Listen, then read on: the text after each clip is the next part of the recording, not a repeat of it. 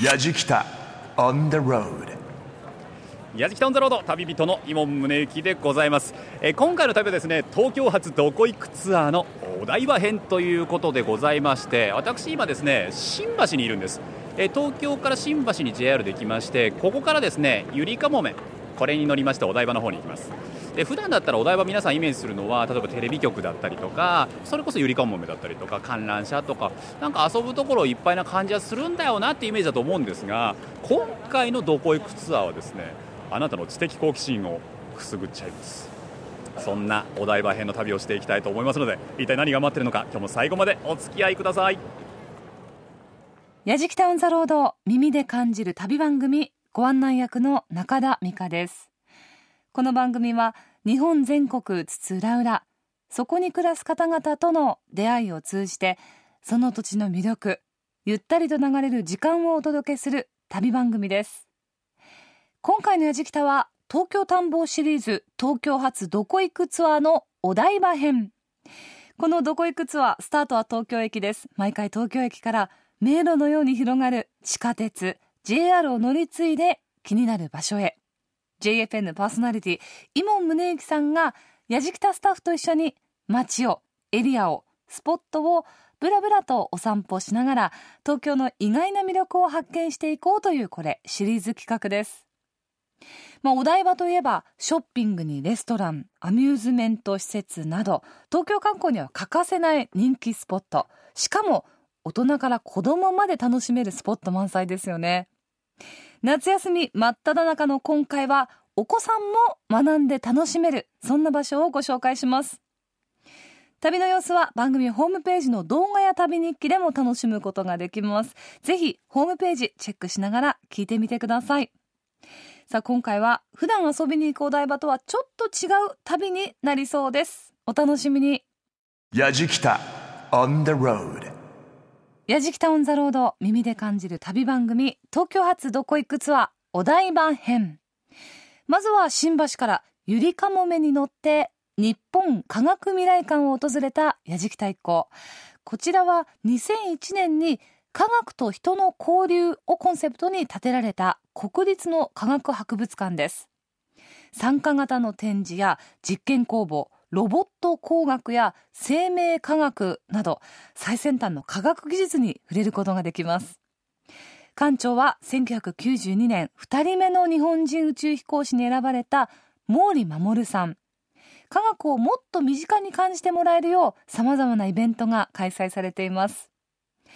今回は日本科学未来館科学コミュニケーター田村真理子さんにご案内いただきました。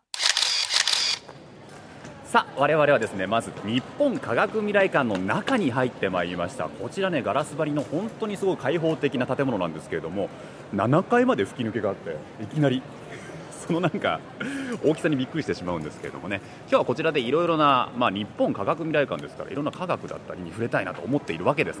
ご案内いただくのはこちらの科学コミュニケーターの田村真理子さんでございます。田村さん。よはい、ろしくお願いします。よろしくお願いします。今日はあの取材日休みの日ともあって、はい。子供たちもすごいいっぱいいますけど、まあ、夏休み入りましたからね。はい、たくさんお子さんもいらっしゃいます。あと外国の方もすごい多いですねはそこまで多くはないかと思うんですけど、ただあこのこの量でそうなんですか、はい。平日はもっとたくさんいらっしゃいます、ね。そうなんだな、はということは中にはもう外国の方しかもちっちゃい子から外国の方まで楽しめるいろんな展示がはい、されてるってことですよね、はい。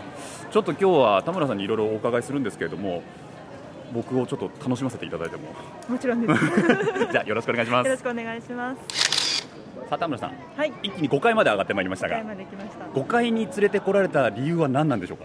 未来館はい。の館長でもあるはい。毛利守が、あ。はい、宇宙に行った時に地球を見た姿を一緒に共感してもらいたいというコンセプトのもと、何何何？はい、あの日本科学未来館にはシンボル展示がはあ作られまして、実はあの目の前にご覧いただけるものなんですけれども、まだねここから見えないんだな。あお。失礼しました。地球が。大きな地球がありますけどなんか映像？あれ大きななんか球体のそうです。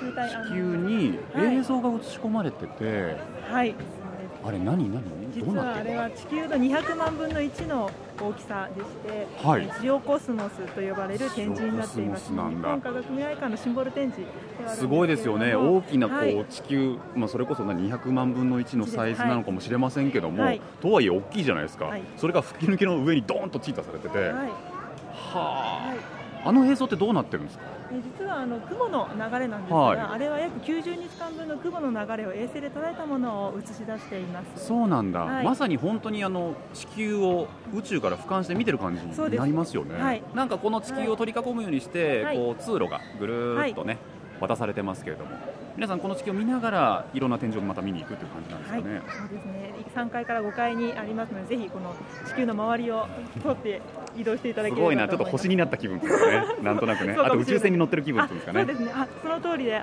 ISS というものがあるんですあけれども、あの国際国際宇宙宇宙ステーションね。はい。ここからの地球の眺めをぜひ皆さんにご覧いただきたいとえ目の前のこのはいちょっと銀色のねはい。大きな建物がはい ISS なんですか？そうです。こちらが ISS のレプリカに。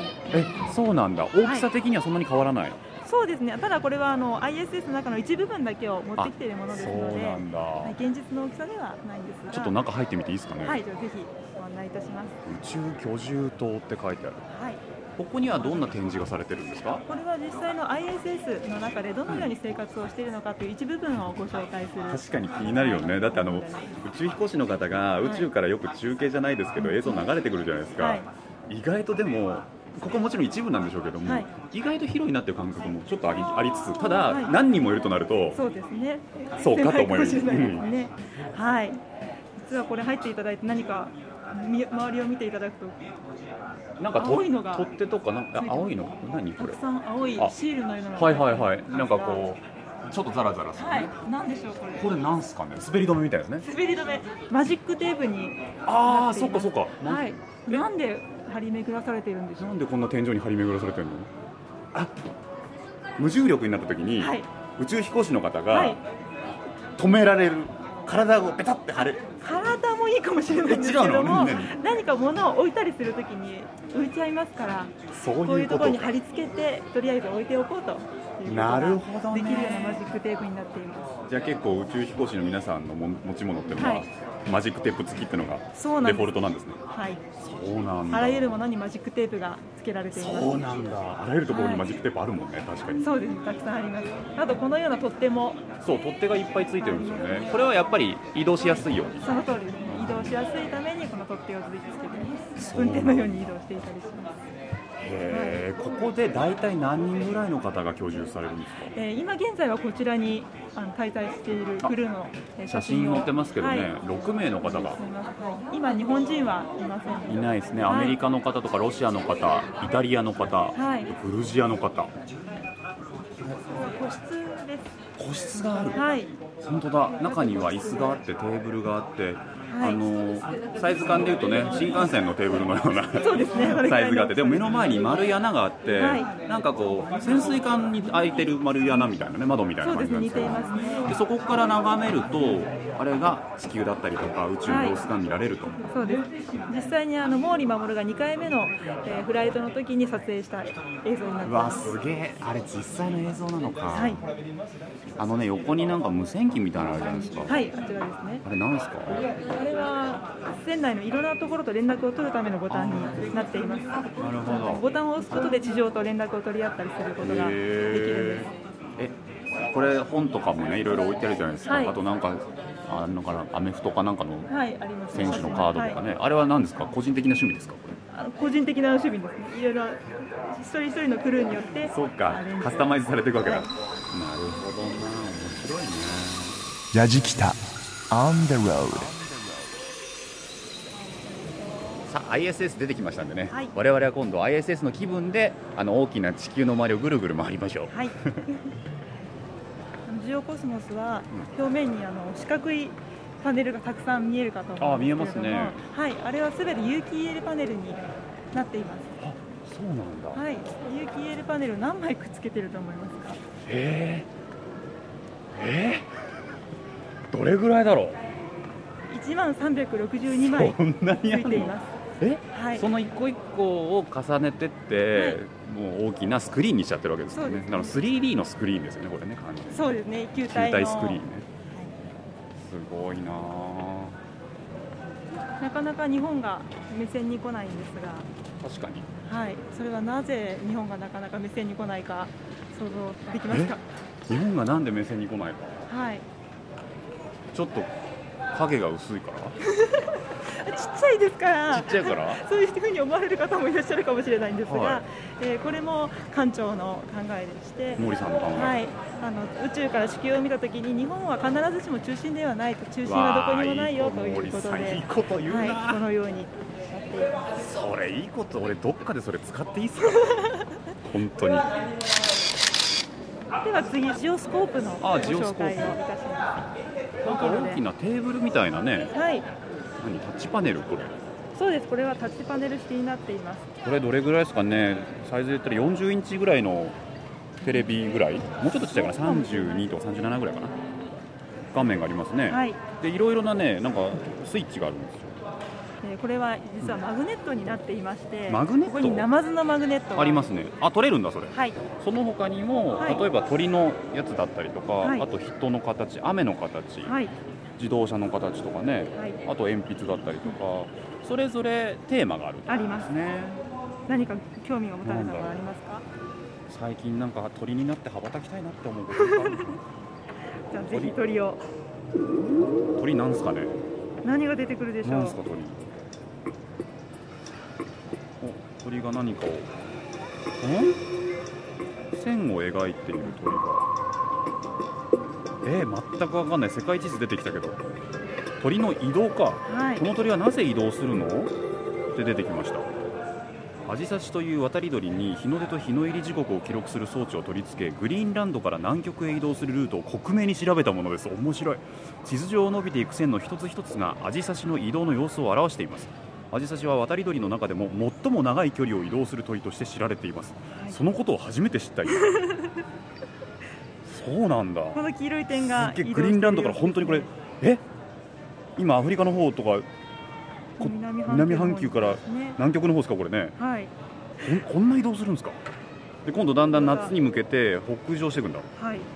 季節によって。季節によって。これで5月になると今度はもうまたグリーンランドの方に。はい。このアジサシの移動の理由が。分かるんですか、はい。この色の変化で。あ今なんかこうサーモグラフィーっていうかみたいになってますけど、この赤だったり黄色だったりっていうところが今プランクトンが多いところそうですね。ねこちらにあるんですがその餌を求めて、はい。やはり鳥は移動しますからこれと先ほどのアジサシの移動を合わせてご覧いただくと理由本も当だ。知ることができます、北半球がやっぱ夏頃だとプランクトンの量が多いと、となるとこの時期には鳥もこっちに北半球にいるけど、だんだん季節が変わっていく。それこそ今度冬になってくると、はい。どうかな？移動してい移動してって今度南半球の方がね黄色とか赤になってくるんだな。12月になるともう南極の方真っ赤っかですもんね。はい。へえ面白いなだからアジサシとか移動するんだ。渡り鳥は。納得しました。は いよかったです。合点がいきました非常に。なんすかなんすかなんすか。今あのジオコスモスの方の、はい。えーオート実演というものが始まるところです。オートはいずいぶんメローな AOR な感じだな。ってさてさて田村さん。はい。今我々がいるのは2050年暮らしの形っていうねそうです。パネルがありますけれども、はい。これは何の展示なんですか？これは今から37年後の世界未来を、えー映し出している展示になります。へえ面白いですね。なんか、はい、そうか。舞台は2050年架空の街そうです。糸お菓子。伊藤菓子。伊藤菓子。はい。未来の街の様子を見て街の人に話を聞いてこの街でより豊かに暮らすためのヒントを見つけてください。という。ね、はい。でなんか映像がね流れてますが、こちらに37年後の高校生の一日を描いた漫画になります。可愛いアニメーションが。はい。朝起きてな鏡のようなものを見て好きな洋服をボタンで選び投影されるとすいうものですね。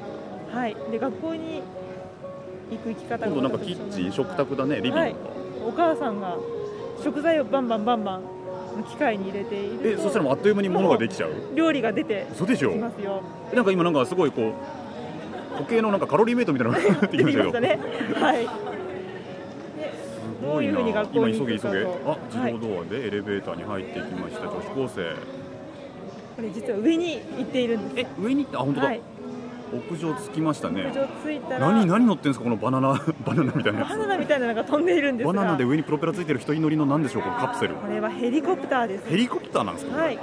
これ実際に今研究がされていて一人乗りのヘリコプターで学校まで、えー、すごいっすね、はい、行きますこれすごいな、はえ実際に研究されてんだ。実際に研究されています。へえあなるほどそれぞれカスタマイズされたねデザインの一人乗りヘリコプターで、可愛らしいですねなんか花柄の一人乗りヘリコプターね。いろんなデザインが今でいうところの自転車みたいな感覚でひょっとしたら、っていうことでしょうね、はい。きっと。37年後はおいくつですか？37年後？はい。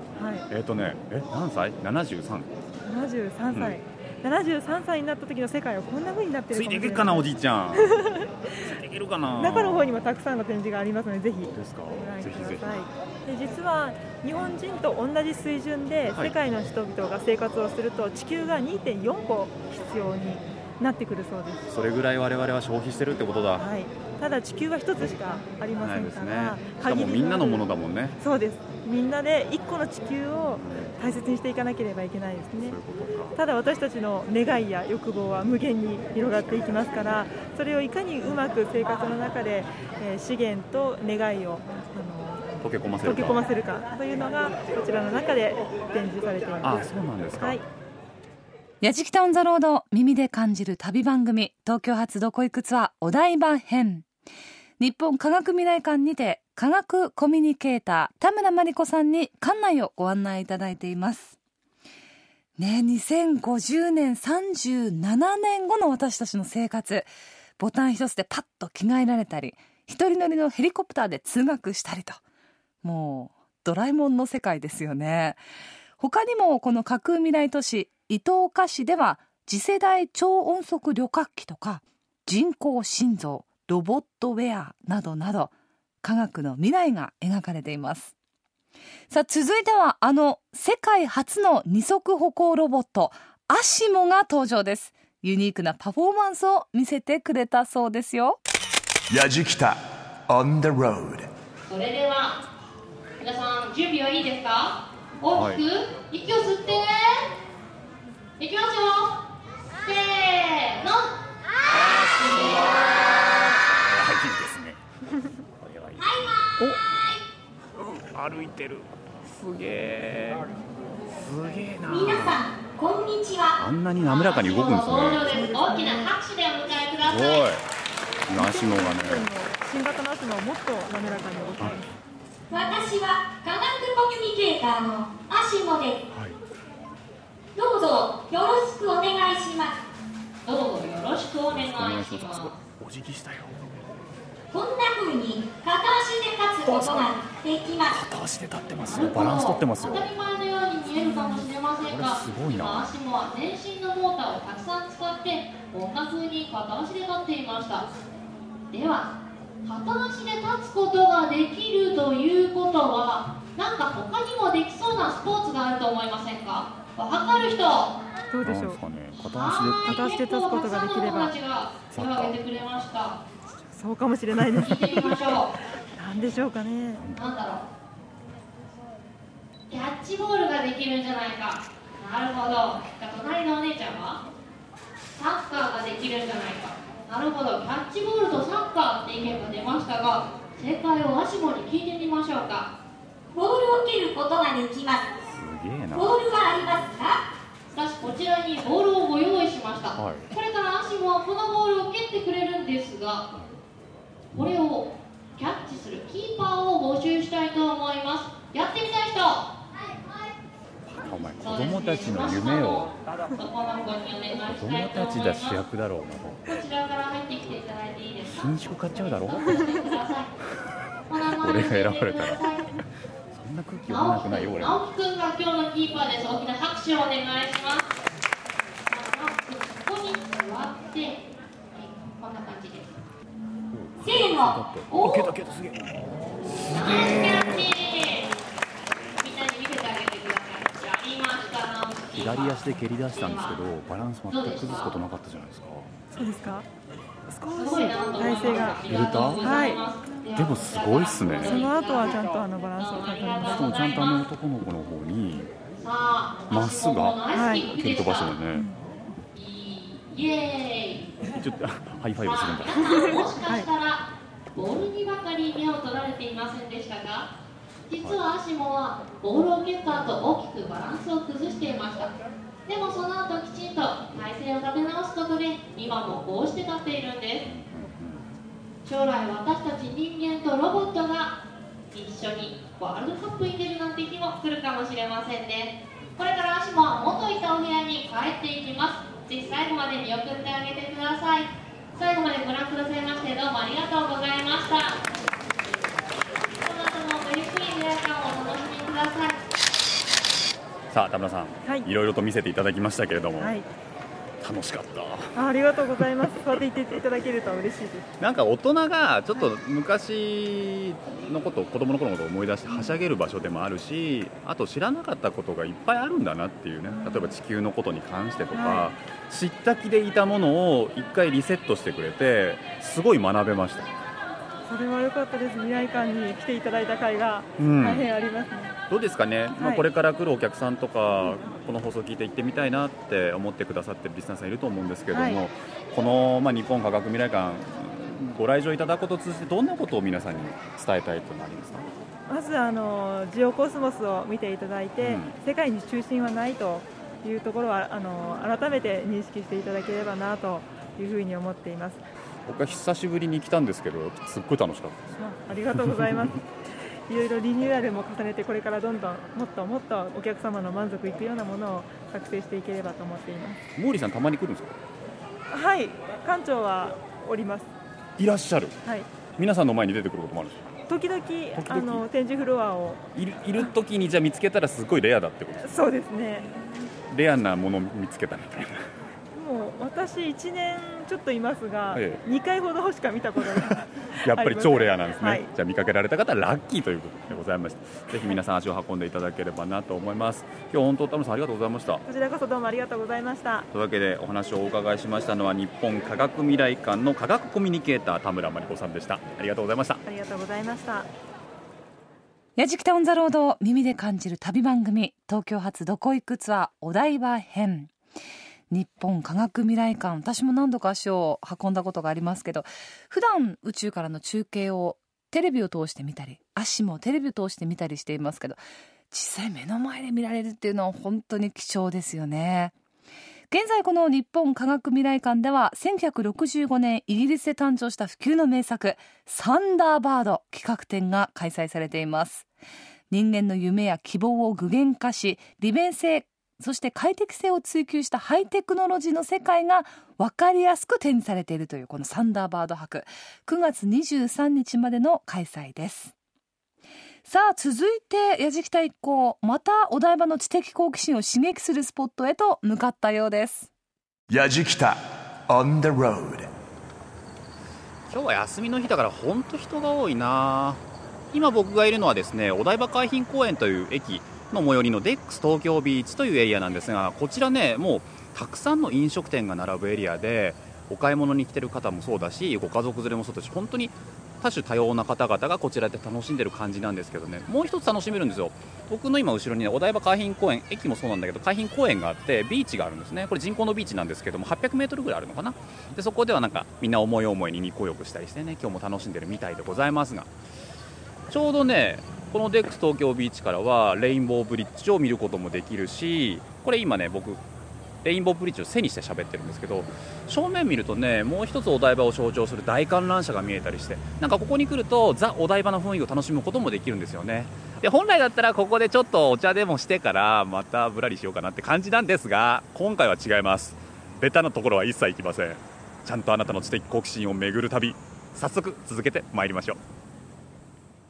やじきたオンザロード耳で感じる旅番組東京発どこ行くツアーお台場編です。お台場といえばアミューズメントパークショッピングモールレインボーブリッジそれから大観覧車と。未来的景観が自然と融合したもう東京の観光スポットとなっていますがこのお台場が開発されたきっかけは1995年世界都市博覧会の開催予定によって企業進出が誘致されたこと。それから都心の混雑を緩和するために東京臨海副都心として臨海部の開発が進められました。さあ続いては国際展示場駅から10分ほどにあります東京都水の科学館に参りましょう。私たちの身近な存在である水。一体どこから生まれてどこへ流れ私たちのところへやってくるんでしょうか。企画広報武者明彦さんに水の不思議と大切さをご案内いただきました。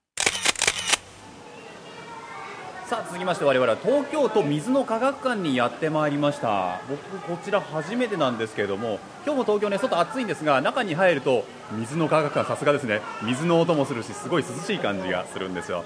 今日はですねこちらの企画広報の武者明彦さんにお話を伺います。武者さんよろしくお願いいたします。よろしくお願いいたします。こちら僕初めて来たんですけど、はい。どういった施設に、はい、あこちらはですね、あの東京都水道局のはい。PR 施設の一つなんですね。PR 施設ということは、水に関するあれこれを。はい、あのー実は PR 施設3つありまして、はい。こちらは一応科学の視点を持って水の大切さと、まあ、水道のことについて、うんうん。えーご案内しているような施設に。ということは体験しながらいろいろ学ぶことができるんで、ええ今日も子供たちがいっぱいいるってことですね、そうです。水がね、僕らやっぱ欠かせない必需品ですから意外とよく知らなかったりすることが多いんでいろいろと教えてください今日、はい。よろしくお願いします。楽しんでいってください。はい。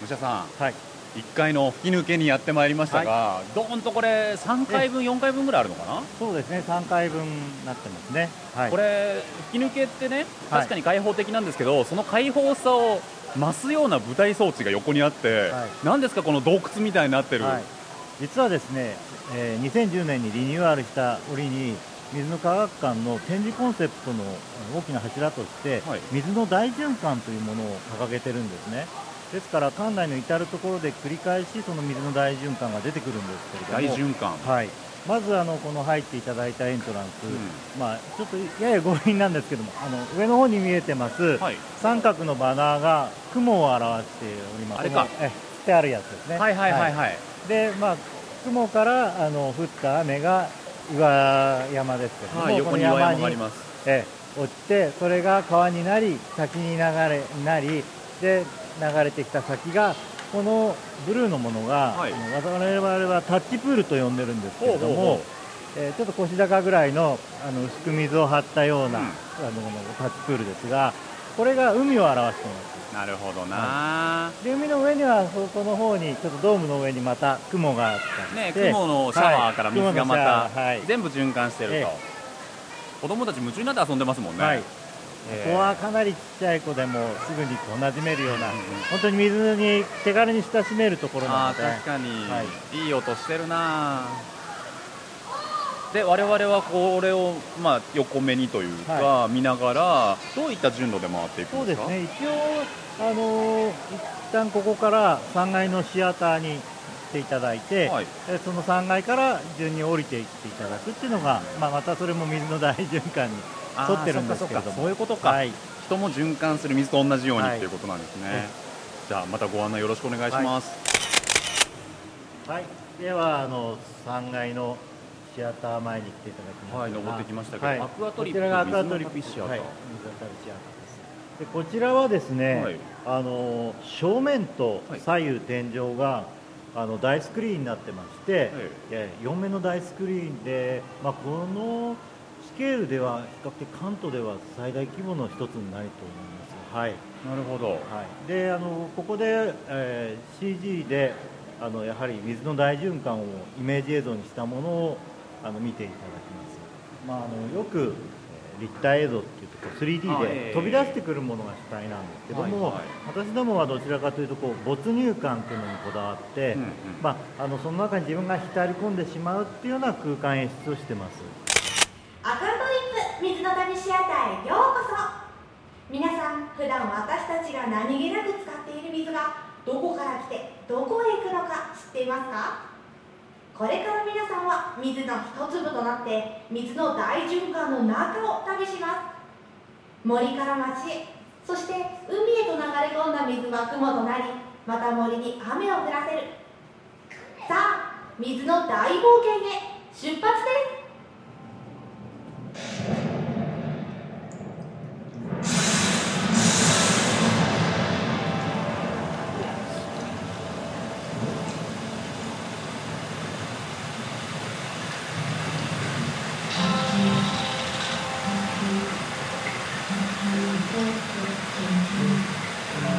ま森ですね、このそうですね。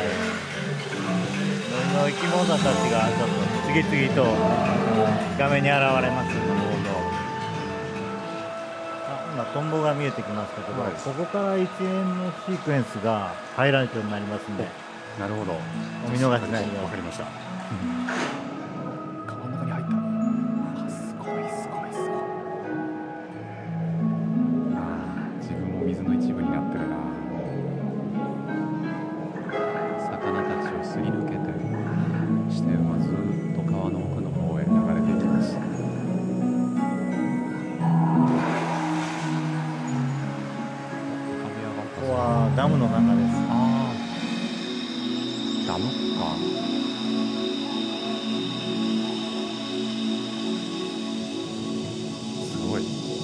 ダムの中見たことないもんね。放流されました。怖い怖い怖い。怖い怖い。すごいすごい。すごいすごい。ダムから放流されました。いいですか？水になってください皆さん。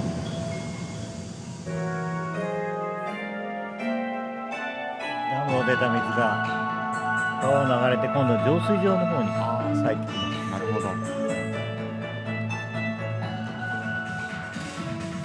いよいよ浄水場を出た水が水道を通って、うん私たちの暮らしの中に入ってきます。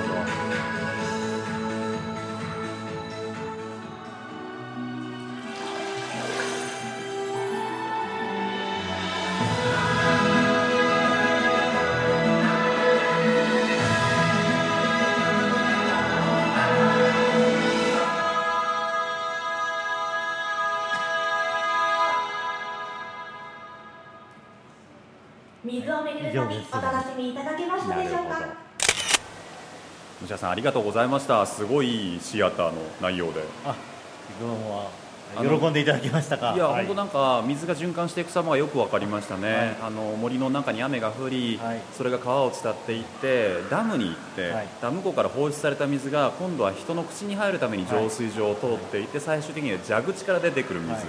で最後なんかね女の子が公園の水飲み場で水を飲むシーンで終わってましたけれども、あれが4面スクリーンで見るとまた迫力があって。はい。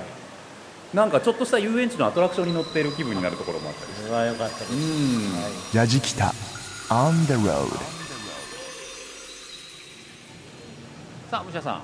続いて我々はアクアフォレストという場所に来ましたけれども、はい。こちら森を探検え水のふるさとって書いてありますが、はい。これはどんな展示になるんですか？こちらはですね、あのまず入っていただいて、はい。あこの広いスペース。え床を見ていただいたらいいかと思うんですけども、はいこれがですね、実は今いるのはもう山梨のあたりなんですけれども、今山梨はいええ。写真がね、はい。僕らの下にずっと広がってるんですかなり広いスペースで、はい。でこれ山か。え山です。山がこう長関図でこう、はいはいはいはい。広がってます。はい。で、実はあの東京都水道局では豊かでまあ安全な水を確保するために、はい。水道水源林というものをえかなり水道水源林。えはい。かなり広いあの範囲であの確保しているんですね。多摩川の上流域には水のふるさとともいえる森、水道水源林がありますと、その面積は東京都23区のなんと3分の1にもはい。そんな広いんですか？はい。かなり広大な森です。あみんなが使う水の旅はこの森から始まりますって書いてありますね、はい。そうなんだよねこのね目の前の壁にいろいろなあの豆知識みたいなことが書いてあるんです、はい。これすごい大事なことだったりするんですけど僕もあの環境のことを勉強した時によくよく出てくる話なんですけど陸上の生き物たちが使える水は地球上のすべての水のおよそ0.01%だと。だから海水とかね、そういった水はいっぱいあるんだけれども口に入るはい。安全な水として使えるのはそれしかないんだってことですよね、それ考えるとね水道水とかもジャーって出しっぱなしにできなくなったりするんですよ。本当にささてさて続いて2階ですがこちらアクアラボラトリー不思議体験水の実験室と書かれてます。はい。体験コーナーですね。えこちらにはあの常設の、はい。えー大きな実験装置がいくつもありますのでえかなり楽しい体験ができると思います。なんすかこれ。はい。バミューダトライアングル？結構ね力強いことで泡を発生させます。ひたすら泡を発生させます。すごい泡を発生させてますが。えこれどうなの？泡が発生すると意外なことに沈んじゃうんですね、あ確かに。中に何かがものがあって。はい、実はですね、はい。あのはい。あの水が泡によって密度が低くなってしまうことによって支えきれなくなって沈んでしまうんですね。浮力が弱くなるってことです。でこれが実は最近はあのバミューダトライアングルでうん。似たようなことが起きてるんじゃないか。海底からあのメタンガスみたいなものが出て、はいはいはい。でそれによって浮力がなくなって。船が沈んだりしてるんじゃないかっていう説があるんですね。バミューダトライアングルの謎じゃないですか、はい、いや武者さん。はい、これ全然水について知らなかったです。あそうですか。なんかこんな身近なもので、はい。こんな風な努力のもと水が作られているんだっていうのとあと生活の中でこんだけ水が例えば僕なんか無駄にしてたんだなとかいろんなことがわすごい。それだけ感じていただけたら本当に、うん。もうこちらはでもこんな36歳のおっさんがそんだけ感じるんだから子供とかすごいそうですよね。い。ろんなはいこと感じて帰るんだろうなと思って、ええはい。今まで知らなかったのがもったいなかったです僕。あのこちらは本当無料の施設なのでいつでもいらしてくださいそうなんだよ。無料なんだよ。無料でいいんですか、はい。こんな楽しくて、はい。ぜひぜひ皆さんね東京に遊びに来た際は、はい。こちらもあなたのツアーの一端に加えていただければなと思いますけれどもね。今日あのお忙しいところ本当にありがとうございました、はい。こちらこそありがとうございました。お話をお伺いしたのは東京都水の科学館企画広報の武者明彦さんでした。ありがとうございました。もうありがとうございました。やじきたオンザロード耳で感じる旅番組東京発どこ行くツアーお台場編東京都水の科学館で水の旅シアターそれから実験室などで楽しませてもらいました。本当に普段何気なく使ってる水への関心が深まることによって水への感謝の気持ちっていうのが生まれますもんね。他にもこの東京都水の科学館では有明給水所を体験できるツアーとか家庭で使う水の豆知識など学んで楽しめるコーナーがたくさんあるそうです。暑い夏はね水の音って涼を感じさせてくれるという点でもおすすめです。東京発どこ行くツアーお台場編いかがだったでしょうかね。セミがじいじい泣いてますね。夏真っ盛り。夏休み真っ只中のお子さんをお持ちのお父さん。今日のやじきたの旅ひょっとしたら自由研究のテーマに良かったかもしれないですね。あのぜひぜひですねお台場今回回った新しい表情を皆さんに見てほしいなと思います。実は今僕らがいる場所なんですけどもね有明テニスの森公園というなんとテニスコートが48面もある本当に広大な緑豊かな場所にいるんですね。でお台場歩いてみると本当にこうやって緑豊かな場所もあるし全然多分皆さんがイメージしてるお台場とは違う表情を見せてくれるかもしれないなと思います、まあ、今回僕も久しぶりに日本科学未来館とかですね初めて水の科学館とか行きまして知的好奇心を刺激されたんですよね。なんか大人も楽しめるんだなちゃんとって思いましたもちろんお子さんもだと思うんですけどぜひ皆さんもどこ行くツアーを参考にお台場来てみていただければなと思いますというわけでやじきたオンザロード旅人は伊門宗行でした Yajikita on the road. Grooves and moves your day. やじきたオンザロード耳で感じる旅番組東京発どこ行くツアーお台場編いかがでしたでしょうか？普段お台場と言ってイメージする場所とは違う。知的好奇心を刺激してくれるようなスポットを中心に回ってまいりました。やっぱりあの体験ができて自分の目で見て体で感じてそして知るっていうのはね貴重な体験ですよね。子供にとってはねやっぱりすごくその体験したことっていうのは後々にも鮮明な記憶としてとどまりそうですよね。今回の旅の様子も番組のホームページの動画や旅日記で楽しむことができます。また放送終了後ポッドキャストでも配信をしています。ぜひホームページをチェックしてみてください。ホームページのアドレスは www. jfn.jp スラッシュやじきたです。やじきたオンザロード耳で感じる旅番組。ご案内役は中田美香でした。